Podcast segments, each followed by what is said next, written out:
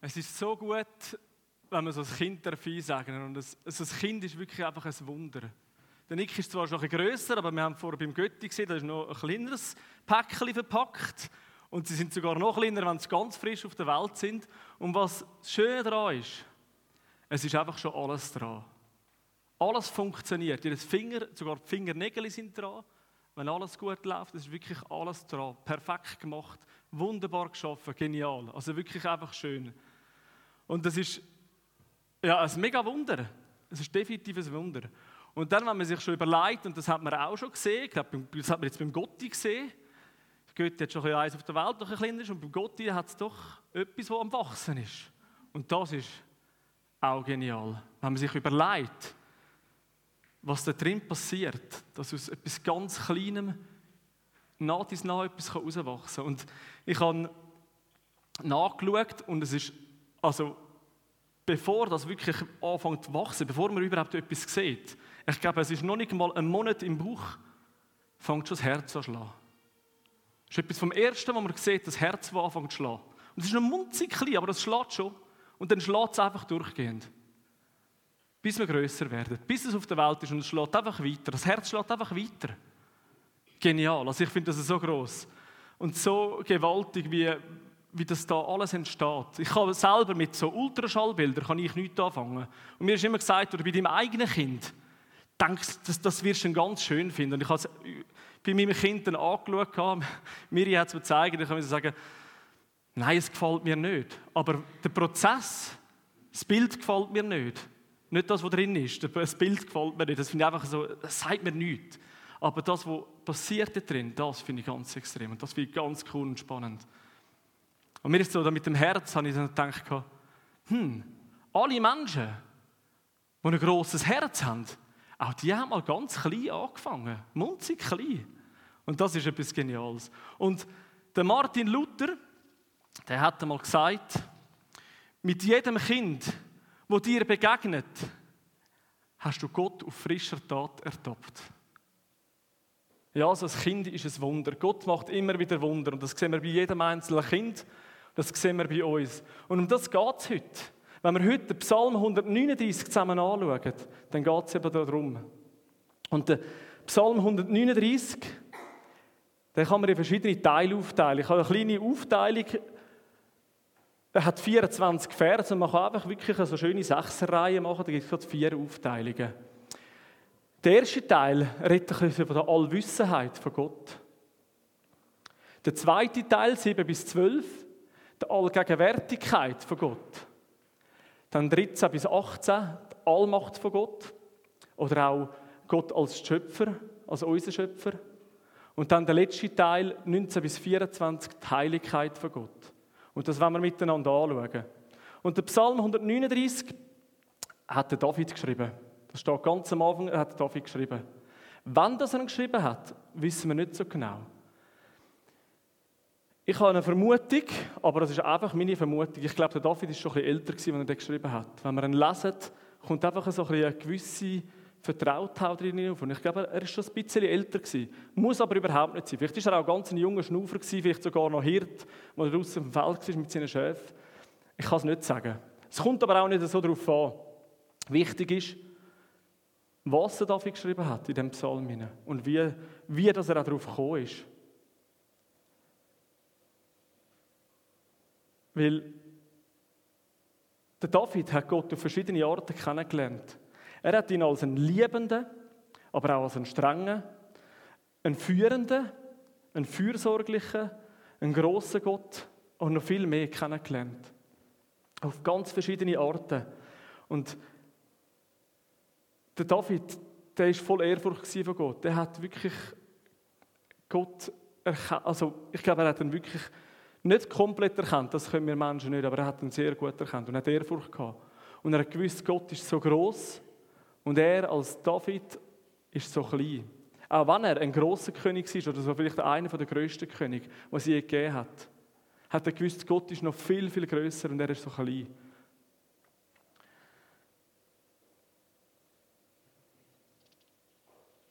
Wir wollen anfangen mit den ersten sechs Vers, mit der Allwissenheit von Gott. Ich lese sie gerade vor. Für den Dirigenten von David ein Psalm. Herr, du hast mich erforscht und kennst mich ganz genau. Wenn ich mich setze oder aufstehe, du weißt es. Meine Absichten erkennst du schon im Voraus. Ob ich gehe oder liege, ob du, du siehst es. Mit all meinen Wegen bist du vertraut. Ja, noch ehe mir ein Wort über die Lippen kommt, weißt du es schon ganz genau, Herr. Von allen Seiten umschließt du mich und legst auf mich deine Hände. Ein unfassbares Wunder ist diese Erkenntnis für mich. Zu hoch, als ich, dass ich es je begreifen könnte. Da beschreibt der David einfach, dass Gott alles weiß, dass er ihn ganz genau kennt, dass ihm nichts verborgen ist. Und das bringt ihn zum Staunen. Ein unfassbares Wunder ist diese Erkenntnis für mich. Zu hoch, als dass ich es je begreifen könnte. Wir können es nicht verstehen. Der David hat es nicht verstehen, wir können es nicht verstehen. Dass Gott immer da ist und dass er alles in seinen Händen hat. Und am letzten Sonntag hat der Thomas in seiner Predigt erwähnt, ja, dass wir Menschen gern alles unter Kontrolle haben, dass wir irgendwie noch ein bisschen Kontrolle gern hätten. Und da gibt es Menschen, die wollen ein bisschen mehr Kontrolle und Menschen, dann ist es ein bisschen weniger, also ein bisschen egal, was, wie viel Kontrolle sie haben. Aber irgendwo wollen wir gleich eine Sicherheit, eine Kontrolle haben. Und ich glaube, David als König war in einer Position, wo er extrem viel Kontrolle auch gebraucht hat. Und ich glaube, er hat, ja, vielleicht ein Kontrollzwang ist vielleicht fast ein bisschen übertrieben, aber gleich, er hat, er hat vieles unter Kontrolle haben. Und wenn wir die Verse lesen, dann merken wir, da, er lässt die Kontrolle einfach los, weil er weiß, Gott hat alles in Kontrolle. Er versteht es nicht, es ist zu groß, die Erkenntnis ist zu groß für ihn. Er kann nur staunen darüber, wie Gott alles unter Kontrolle hat. Und ihm ist egal, dass er nicht alles unter Kontrolle kann haben, weil Gott alles unter Kontrolle hat. Ihm macht das nichts. Er geht da in eine tiefe Vertrautheit hinein. Und zu wissen, dass Gott um alles weiß und alles in seiner Hand hat, das befreit ihn. Es gibt zwei Arten, wie wir mit dem umgehen können. Wir können uns dagegen wehren und die Kontrolle mit, mit Krampfen an uns wieder reissen. Aber es nützt nichts. Der David hat es andere gemacht. Er hat alles losgelassen und alles in Gottes Hand gegeben. Von allen Seiten umschließt du mich und legst auf mich deine Hand. Er, ist in die, in die Geborgenheit, in die Vertrautheit eingesunken. Und ich habe, letzte Woche hatte ich eine Sitzung am Abend von der Jungschi-Region aus mit dem Stefan. Und wir haben den Stefan zu uns zum Nacht eingeladen.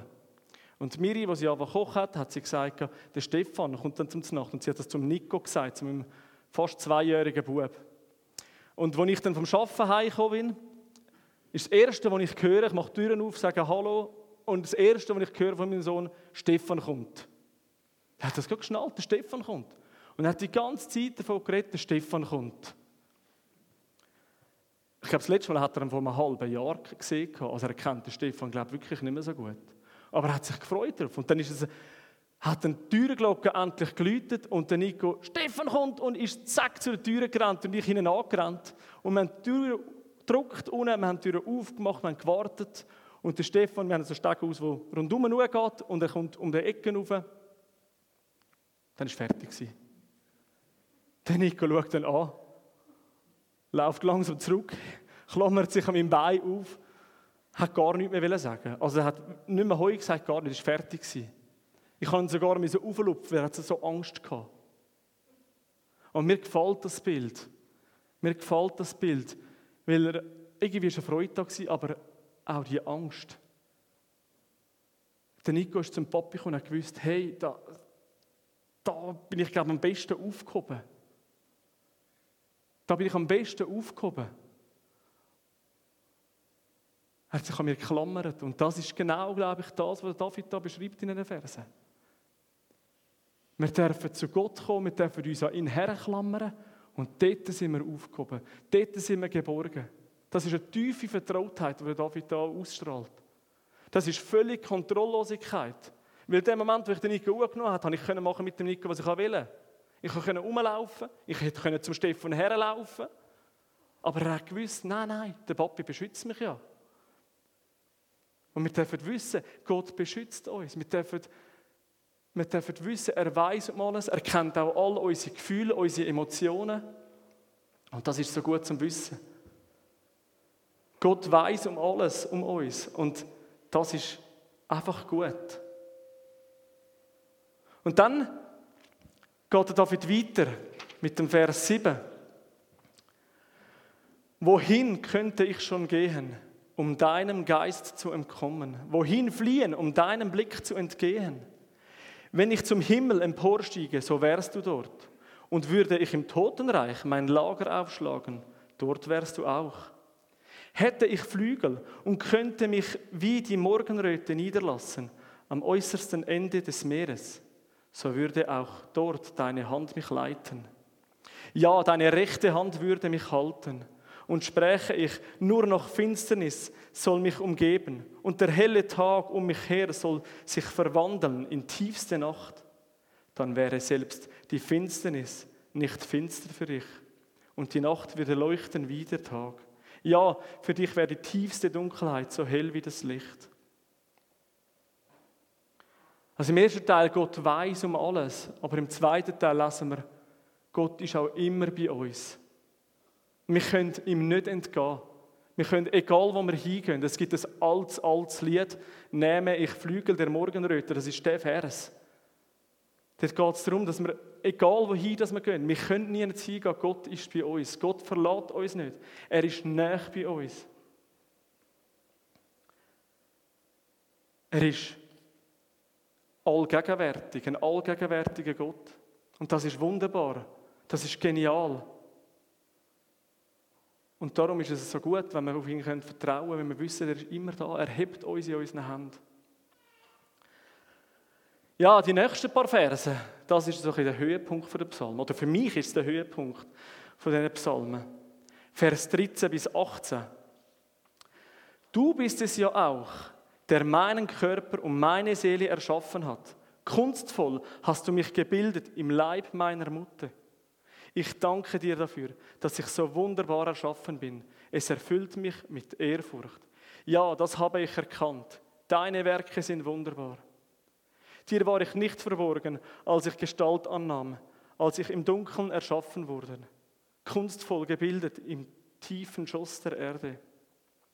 Deine Augen sahen mich schon, als mein Leben im Leib meiner Mutter entstand. Alle Tage, die noch kommen sollten, waren in deinem Buch bereits aufgeschrieben, bevor noch einer von ihnen eintraf.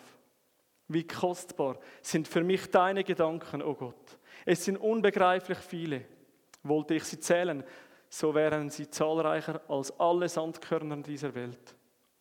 Und schlafe ich ein und erwache, so bin ich immer noch bei dir. Was für Verse, was für gewaltig, wie gewaltig ist das? Da kommen wir wieder auf den Anfang zurück von der Einsegnung von Nick. Kunstvoll bildet. Wunderbar geschaffen. Nochmal, kunstvoll bildet. Alle Tage sind in, in Gottes Buch aufgeschrieben. Und kostbar sind Gottes Gedanken. Das können wir nicht begreifen. Das ist zu hoch für uns. Das ist einfach, das sind gigantisch schöne Verse. Ich finde es so genial, wenn man die Verse liest. Was da Gott, wie er uns geschaffen hat. So genial.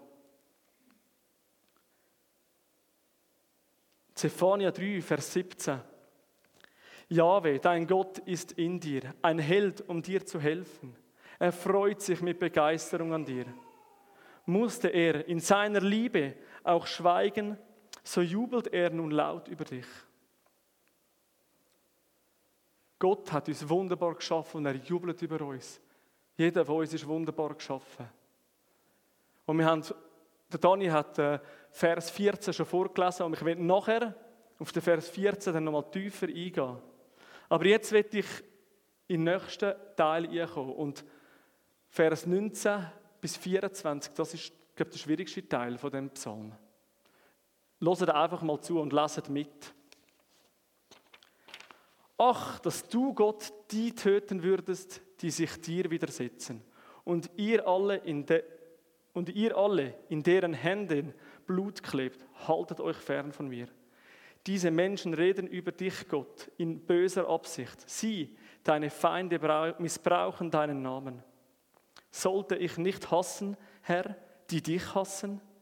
Nicht die verabscheuen, die sich gegen dich erheben? Ja, ich hasse sie mit äußerstem Hass und betrachte sie als meine eigenen Feinde. Erforsche mich, Gott, und erkenne, was in meinem Herzen vor sich geht. Prüfe mich und erkenne meine Gedanken. Sieh, ob ich einen Weg eingeschlagen habe, der mich von dir wegführen würde, und leite mich auf dem Weg, der ewig Bestand hat. Das sind harte Worte, das sind knallharte Worte. Ich hasse dich mit äußerstem Hass. Herr David wünscht sich da den Tod von Gottes Feind. Jetzt haben wir vorher so wunderbare, schöne Verse gelesen und jetzt steht das da. Also wenn ich das gelesen habe, dachte ich, jetzt ist doch irgendetwas, also irgendetwas ist passiert. Warum steht das da? Man hätte ja einfach können beim 18 aufhören es wäre so einfach gewesen. Und müsste ich entscheiden, zum Glück muss ich nicht entscheiden, will ich die paar Verse einfach auf die Seite schieben und, und weglassen. Oder vielleicht noch mit anders rein tun, aber, aber nicht bei dem Psalm, nicht nach diesen wunderbaren Vers.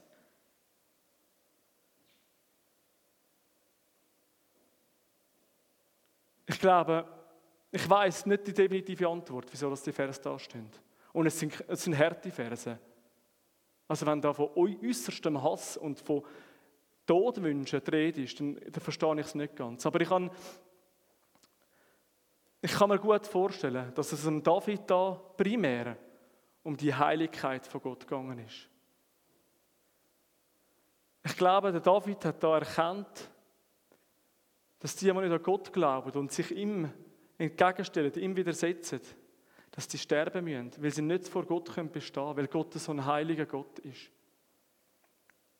Nur wer an ihn glaubt und ihm vertraut, der kann gerettet werden. Und der David, wenn er schreibt, dass er so Leute hasst, kann ich mir vorstellen, dass er primär auch die Gemeinschaft mit ihnen nicht gern hat, dass er die hasst. Ich glaube, oder ich kann mir vorstellen, dass der David da vor allem sich auch wünscht, an Ort fern zu bleiben, wo Gott gelästert wird wo Gott gemacht wird, wo, wo, schlecht über Gott geredet worden wird, wo, er, wo Gott einfach keine Freude hat. Ich glaube, er wird mit Menschen nicht zu fest in Kontakt kommen oder nicht in Kontakt kommen, die ihn wegbringen von dem Weg. Und dann machen auch die letzten zwei Vers, 23 und 24, wieder mehr Sinn, wenn wir das so anschauen. Das heißt nicht, dass der David einfach nicht mit Menschen nicht zu tun haben die Gott nicht kennen. Weil ich glaube, dass er immer wieder, gerade als König, hat er immer wieder zu tun mit so Menschen. Aber er wird Stellen, Ort fernbleiben, wo Gott verachtet wird, wo, Gott, wo Gottes Name missbraucht wird. Dort wird er nicht reinkommen. An Ort, wo, wo es ihn wegzieht von Gottes Nähe, dort wird er fernbleiben. Und im Vers 23 steht, erforsch mich und ziehe mich zurück auf einen Weg, wenn ich falsch gegangen bin. Ich glaube, das ist sein Wunsch und das ist sein tiefer Wunsch, dass er das kann haben, dass er da fernbleiben und immer wieder zurück zu Gottes Nähe finden. Wie gesagt, ich habe nicht eine definitive Antwort auf die, auf die Härtevers. Aber ich glaube, es ist David sein Wunsch und es soll auch unser Wunsch sein, dass wenn wir Gott angenommen haben und ihm vertrauen, in seiner Nähe dürfen sein, dass wir dann nicht wollen, an Ort sein, wo Gottes Name missbraucht wird, wo Gott gelästert wird, wo schlecht über Gott geredet wird. An Ort sein, wo Gott nicht gefällt. Und das merken wir, glaube ich, selber. Und wenn wir es dann doch sind, dass wir dann nachher in die Vers 23 und 24 eingehen und Gott immer wieder bitten, prüf unser Herz, prüf uns, erforsch mich. Wenn ich einen falschen Weg eingeschlagen habe, dann ziehe mich zurück, bring mich auf den richtigen Weg. Dass wir wieder erkennen können, die schönen Vers von vorher, dass Gott um alles um uns weiß, dass Gott immer bei uns ist Und dass er uns wunderbar und genial geschaffen hat.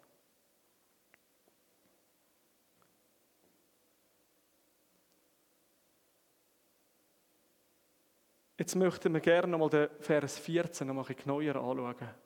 Und ich lese das mal aus einer anderen Übersetzung vor, und zwar aus der neuen evangelistischen Übersetzung.